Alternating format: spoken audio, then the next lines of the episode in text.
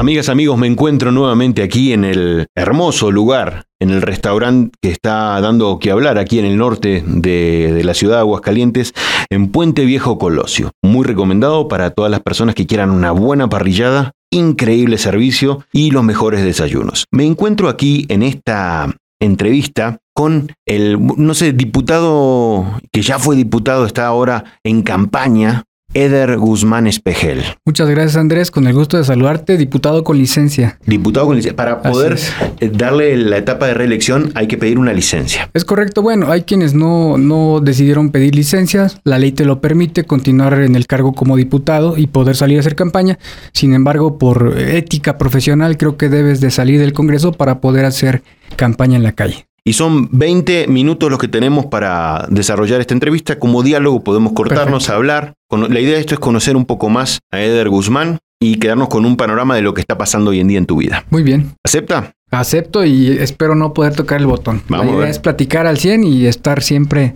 diciendo la verdad.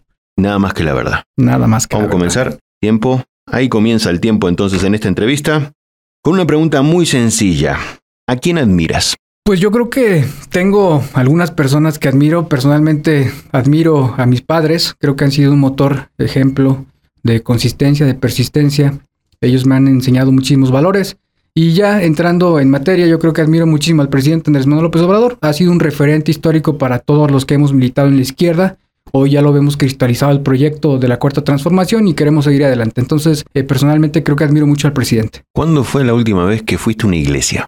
Pues yo creo que tiene como un mes, si no es que poquito menos. Fuimos este antes de arrancar la campaña a encomendarnos, ¿no? A que nos pueda estar guiando, que pueda guiar nuestras palabras, que pueda guiar nuestros pensamientos para no equivocarnos en la calle. ¿Eres religioso? Sí, profeso la religión católica, fue la que me inculcaron mis padres y actualmente hasta ahorita sigo siendo católico. ¿Cómo te fue en la pandemia? Bastante bien, afortunadamente, pese a que yo tuve COVID, Fui una persona que no tuvo mayor complicación, también mis papás tuvieron, entonces digo que bastante bien porque afortunadamente siguen con vida. Lamentamos mucho las personas que han sido víctimas del COVID, que han perdido un ser querido.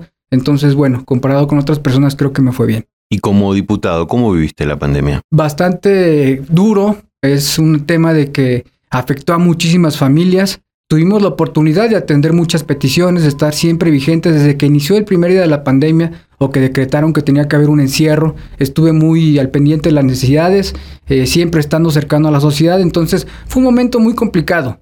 Definitivamente hasta la fecha lo sigue siendo porque la pandemia no ha acabado, pero cuando estás cercano a la sociedad yo creo que eso vale mucho. Tengo entendido, Eder, que diste parte de tu salario o tu sueldo. Sí. ¿Cómo fue esa historia? Efectivamente, recién que empezó la pandemia, Andrés, decidí donar el 100% de mi salario para estar, sí, todo porque nosotros no estamos en los cargos eh, porque nos guste el dinero, estamos porque tenemos la intención de servir y efectivamente estuve dando el 100% de mi salario, ¿no? Ahí están las pruebas, ahí están los comprobantes, estuvimos comprando artículos de limpieza personal para las familias, poquito cloro, eh, artículos que estuvieran en constante limpieza, estuvimos comprando eh, alimentos, despensas para que la sociedad pues tuviera un poquito menos de complicaciones en esta pandemia. Y hasta la fecha, aún cuando pedí licencia, fue la última quincena que cobré y la misma que destiné todavía para seguir apoyando a la sociedad. ¿Qué debes saber, Eder, tú que, que acabas de ser, bueno, eres diputado hace dos años, ¿qué debe saber una persona para ser diputado? Pues mira, realmente un diputado es un representante popular. Obviamente necesita conocer un poco de la materia para poder estar vigente, para poder estar eh, socialmente empapado y luchando por la sociedad, pero realmente el diputado es un representante. Ha habido muchas personas que no han tenido un grado de estudio, sin embargo han sido diputados, porque eso es, ¿no? La constitución marca legalmente que tienes que ser eh, mexicano, que debes de tener la mayoría de edad y muchos deseos por trabajar. Eso nosotros se lo estamos añadiendo, hemos trabajado mucho por la sociedad y realmente es eh, llevar la voz al Congreso de las personas que no han tenido la oportunidad de ser escuchadas y que tú como representante popular tienes la obligación de llevar esas peticiones al Congreso y cristalizarlas, es decir, transformarlas en una realidad para que las familias vivan mejor. Fuiste o eres diputado por el distrito 12. 12. ¿Qué tan cercano estuviste al Distrito 12 durante estos últimos dos años? Bastante, bastante. Yo lo, lo, dije en campaña, lo hice como una promesa de campaña, pero más bien como una parte moral de estar siempre pegado a la sociedad. Tan es así que hoy estoy buscando la reelección y tengo mucha aceptación. La gente me conoce, me ubica plenamente porque nunca dejé de estar en la calle. No hubo día de una semana que, que saliéramos a las calles, que estuviéramos con la gente, platicando, organizándonos para poder llevar soluciones reales, porque desafortunadamente muchos de los políticos o la política se ha visto señalada precisamente porque los funcionarios o los políticos no han cumplido sus promesas, ¿no? Entonces yo lo hice público, eh, me comprometí a estar siempre cercano a la sociedad y es la fecha en la que sigo cercano. A ver, nómbrame algunas colonias del Palominodena, Cumbres, Ejido Cumbres, Miradores de las Culturas 1 y 2, Los Laureles, Villas de Nuestra Señora de la Asunción, que es, un, es otra ciudad, es otro mundo distinto a lo que realmente está en la capital. Villas de, de Nuestra Señora de la Asunción, yo, yo atiendo cuatro sectores, que es Guadalupe, Estación, eh, del Río y otras partes. ¿Por qué dices que es un mundo entero? Porque es otra ciudad, es definitivamente una distinta a la que nos pintan las autoridades, esa ciudad que, que te muestran con escobitas de plata y muchas cosas, pues es totalmente lo opuesto.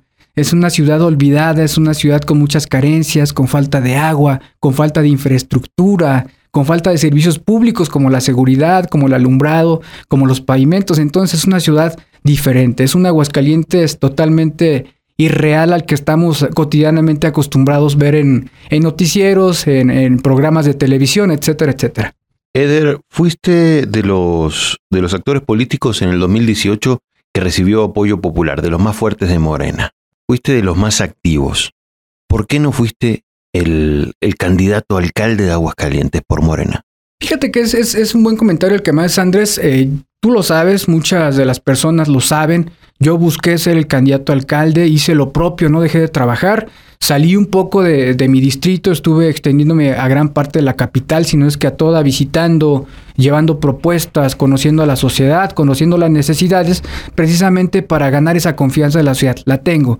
Realmente, independientemente de la decisión que haya tomado el partido, yo sigo muy vigente en gran parte de la capital. Hoy estoy nuevamente buscando el Distrito 12, estoy un poquito más enfocado, sin embargo, una vez que sea diputado, porque estoy seguro de que voy a volver a ser diputado, se nota la confianza de la gente, yo tengo el respaldo social, voy a legislar y voy a trabajar por toda la ciudad, por todo el estado, porque como he recibido una persona de mi distrito, como he recibido gente de los municipios, desde el más alejado como este Pesalá hasta el llano. Pero sí sientes que el partido fue injusto en la decisión, porque en, algún momento, eh, sobre todo en la información de la ciudad, se ve que que quizás el candidato que eligieron para, para alcalde no es el más popular, no es el más querido y mucho menos dentro de Morena. ¿Qué pasó? Pues tuvo que haber hecho algo bien, definitivamente, para poder ser el abanderado, ¿no? Yo no cuestiono mucho las decisiones de partido, yo soy institucional, eh, definitivamente nosotros quienes representamos un partido político tenemos que ser lineales, ¿no? Entonces en este caso mi compañero fue el que decidió el partido que fuera el, que encabezara el proyecto a la alcaldía. Sin embargo, bueno, nos dieron la oportunidad de seguir este, trabajando, encabezando el proyecto de la transformación, porque al final del día no es un proyecto de Eder Guzmán o de Pedro o de Juan o de Pablo. Es el proyecto y la continuidad que tenemos que darle a Morena y al presidente López Obrador. ¿Cuál es el enemigo a vencer en estas elecciones? El abstencionismo. Yo creo que nosotros no tenemos un rival a vencer, aunque sabemos que aquí en Aguascalientes gobierna el PAN, sin embargo, bueno, nosotros tenemos que hacer lo propio, no preocuparnos por lo que hacen los demás, sino preocuparnos por lo que hacemos o dejamos de hacer nosotros. Y el abstencionismo es algo que va a marcar este, una pauta en esta elección, ¿no? La gente ha tenido mucho desencanto en los partidos políticos tradicionales y nos están volteando a ver como una alternativa. Entonces, yo por eso te comentaba que estoy muy optimista, estoy muy contento, precisamente porque hay una euforia afuera en las calles hacia Morena, hacia el proyecto del presidente. ¿Qué es lo que ves para el día 6 de junio? Pues una jornada que espero yo trascienda de manera limpia, que no haya lo que acostumbran los partidos tradicionales a hacer, a la compra del voto. Sin embargo, yo creo que la sociedad se va a organizar y va a salir a decidir de manera responsable, de manera organizada, para que podamos llegar este, cada vez más al beneficio social que estamos buscando, ¿no? Quienes realmente tenemos amor por el pueblo necesitamos cambiar, darle un giro de 180 grados, perdón, para que podamos tener una vida mejor. ¿Sabes la cantidad de jóvenes entre 18 años y 20 que es la primera vez que van a votar? Que hay en estas elecciones? Platicaba con un buen amigo precisamente que me compartía ese dato y es muy importante que los jóvenes salgan a participar. Muchos será su primera vez que tendrán acceso a una boleta y es importantísima su participación. Nosotros, yo lo digo y lo sostengo, no hay mejor inversión que invertir en los jóvenes. ¿No? Ellos son el pilar de la transformación. Entonces necesitamos que los jóvenes salgan, pero que salgan con propuestas dignas para los jóvenes. Porque si nada más salimos a llamarlos a votar, definitivamente muchos no lo van a hacer porque no están empapados, porque no tienen un vínculo, una relación con las políticas que hoy debemos de desempeñar cada servidor público o cada candidato. Tenemos que, eh, que proponer propuestas que vayan encaminadas a ese sector que ha estado muy olvidado y muy marginado. Tengo una duda que quizás me puedas resolver tú. No soy un experto en el tema de las votaciones como tal, pero si alguien, eh, voy a poner un ejemplo, ¿no? Si alguien quiere votar PAN para candidato a alcalde, pero quisiera votar a Eder como el diputado del distrito, ¿se puede hacerlo? Sí, desde luego que existe un criterio, ¿no? El día de la jornada electoral te van a dar tres boletas que tienen que ver con los candidatos a diputados federales, a presidentes municipales y a diputados locales. Obviamente nosotros pretendemos que la gente nos dé la confianza, o pretendo que la gente me dé la confianza en las tres boletas, ¿no? Que podamos apoyar eh, todas las boletas por Morena. Sin embargo, pues hay personajes o personas que decidirán emitir un voto diferente o diferenciado, como le llaman en la política, ¿no? Nosotros no creemos que sea una alternativa, pero sin embargo también hay elecciones que se, que se deben de, señalar las personas, ¿no? Hay, hay muchas personas que son buenas. Creo que va, este, eh, me da la impresión, Eder, que en estas elecciones van a ir sobre personas. Y hablando de la popularidad que tienes tú y de la popularidad que tienen otros candidatos de otros partidos, ¿no es mala opción también analizar, ser un poquito el que lleva el agua para su molino? Porque si no, estarías destinado quizás a, batallar un poco con, con que te sigan sin saber este dato tan importante. Sí pueden diferenciar el voto. Pues les van a dar las boletas. Ese ya es a criterio de cada quien. Te insisto, nosotros pedimos el respaldo para los candidatos de Morena, sin embargo, quien decida lo contrario, nosotros seremos muy respetuosos. ¿Lo ves fuerte a, Arturo Ávila? Sí, por supuesto, es, es Morena, es Morena, es Arturo Eder. Sin embargo, la marca pesa mucho y yo creo que... Eder.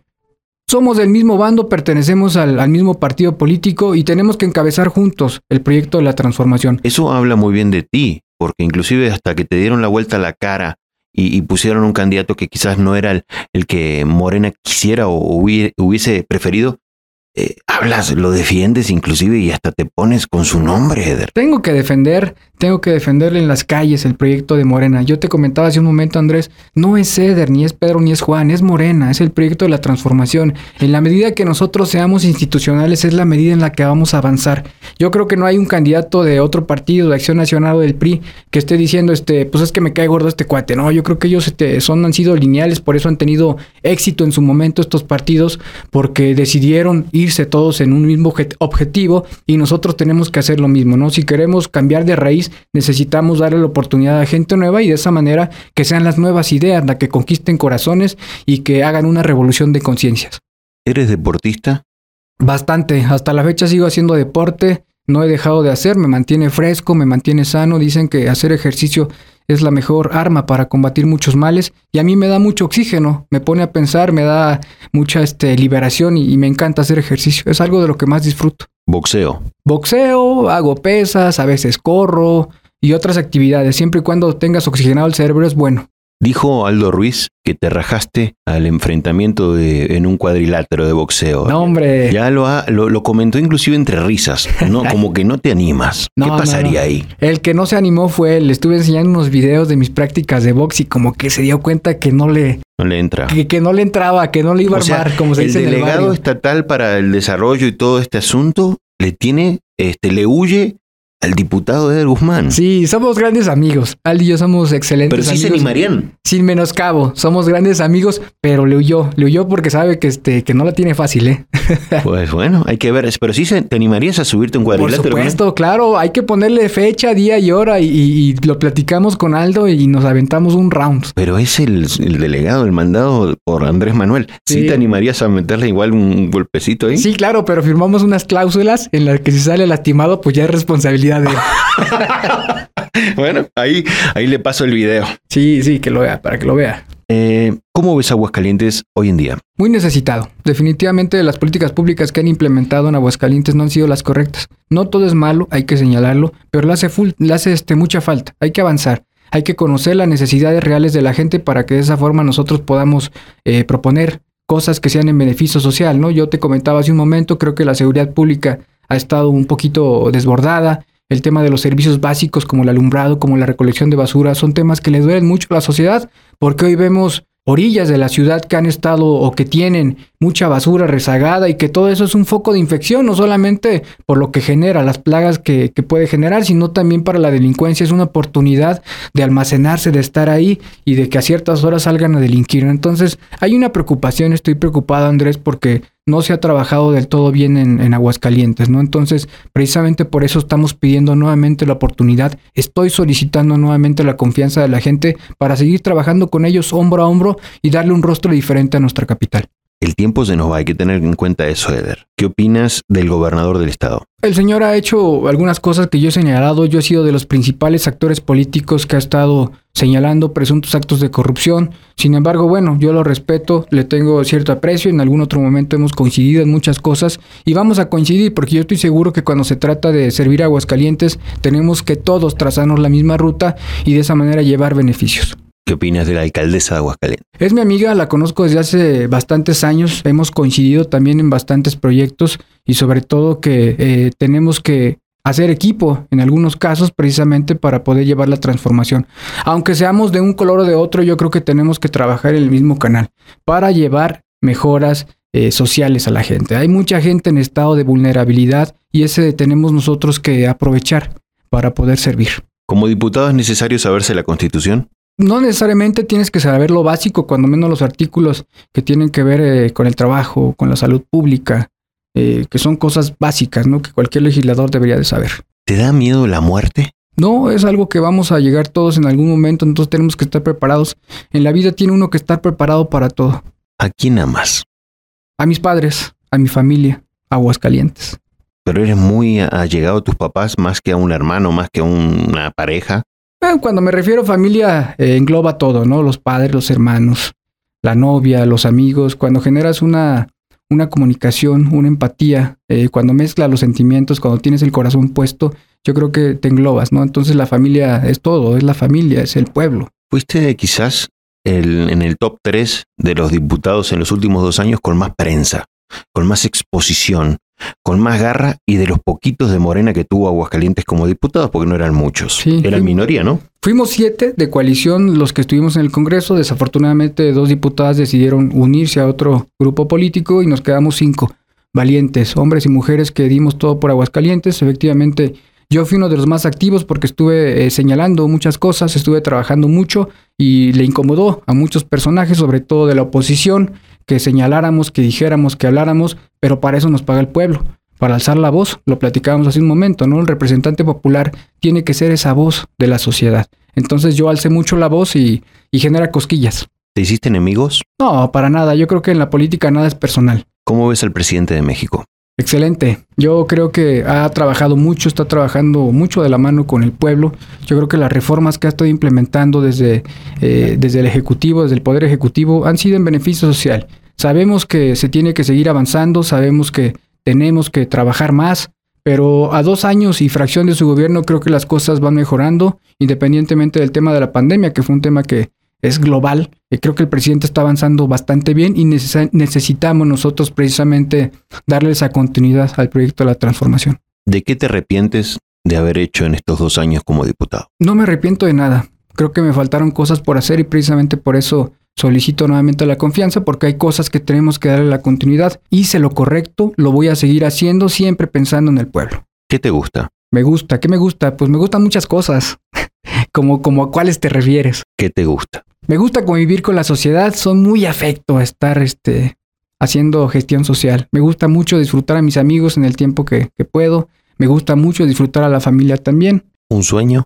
Ver un Aguascalientes diferente. Ese es mi sueño. Concretar realmente un beneficio social. Que la gente me pueda recordar como un servidor público digno, que siempre estuvo pensando en el bienestar. ¿A quién extrañas? Pues no, afortunadamente todavía tengo vivos a mis padres, ¿no? Entonces a mis hermanos, entonces no, no extraño hasta el momento nada. ¿Algo que sea tu principal propuesta para el Distrito 12? Sí, queremos eh, seguir apoyando a las personas que más lo necesiten. El tiempo, ¿eh? El tiempo, el tiempo, ya se acabó. Un minuto. Un minuto. Seguir ayudando a la sociedad. Tenemos que retirarle el fuero a los eh, servidores públicos. Muchos escudan tras el fuero para seguir delinquiendo, los famosos delincuentes de cuello blanco. ¿Qué otra cosa queremos hacer? Reactivar la economía, que sigan llegando los apoyos para la señora que vende gorditas, para la mesita de dulces, para que puedan ellos tener materia prima y puedan seguir solucionando las problemáticas y acabar con la delincuencia. Yo creo que es un tema que nos puede muchísimo en Aguascalientes. El agua, qué bueno que, me dijiste que se me acota el tiempo porque el agua es un tema que definitivamente tenemos que voltear a ver. En 2023 se acaba la concesión y es algo que va a pasar por el Congreso del Estado. Estoy seguro de que estaré ahí para alzar la voz y para no permitir la reelección de la concesión de Veolia. Es un tema que socialmente está afectando mucho a Aguascalientes y vamos a acabar con ellos. Pero ya está o sea, creo que está terminado el contrato en el 2023. En 2023, por ahí se rumora que los de siempre quieren darles una concesión de 30 años más, entonces para eso estaremos, para evitar que se les pueda dar una concesión y que pueda llegar un nuevo sistema de agua potable que sea eficiente, que sea barato y sobre todo que haya agua. ¿Algo más? Agradecerte el espacio y como siempre estaré a la orden, muy al pendiente de las necesidades de mi distrito y trabajando siempre hombro a hombro con la gente. ¿Qué le dirías rápidamente? Ay, se nos va el tiempo. ¿Qué le dirías a los jóvenes para que salgan a votar el 6 de junio, sobre todo los jóvenes del Distrito 12? Que son un sector muy olvidado y que definitivamente tenemos que encaminar políticas públicas en beneficio, que tenemos que desarrollar sus talentos, el arte, el deporte, la cultura, para que puedan ellos sentirse en un área en la que se puedan desenvolver. Es necesario que los jóvenes salgan a marcar, a marcar una tendencia, sobre todo en el Distrito 12, que hoy encabeza muchísimo eh, este distrito, los jóvenes, las mujeres, los niños, y necesitamos el apoyo. Sin los jóvenes no podemos haber transformación, sin los jóvenes no es eh, prudente seguir adelante. Hay que darles esas herramientas para que ellos puedan transformar. Edel Guzmán, candidato al distrito número 12 por Morena. 12, el mejor distrito de Aguascalientes. Salud. Muchas gracias. A ti, Andrés, muchas gracias.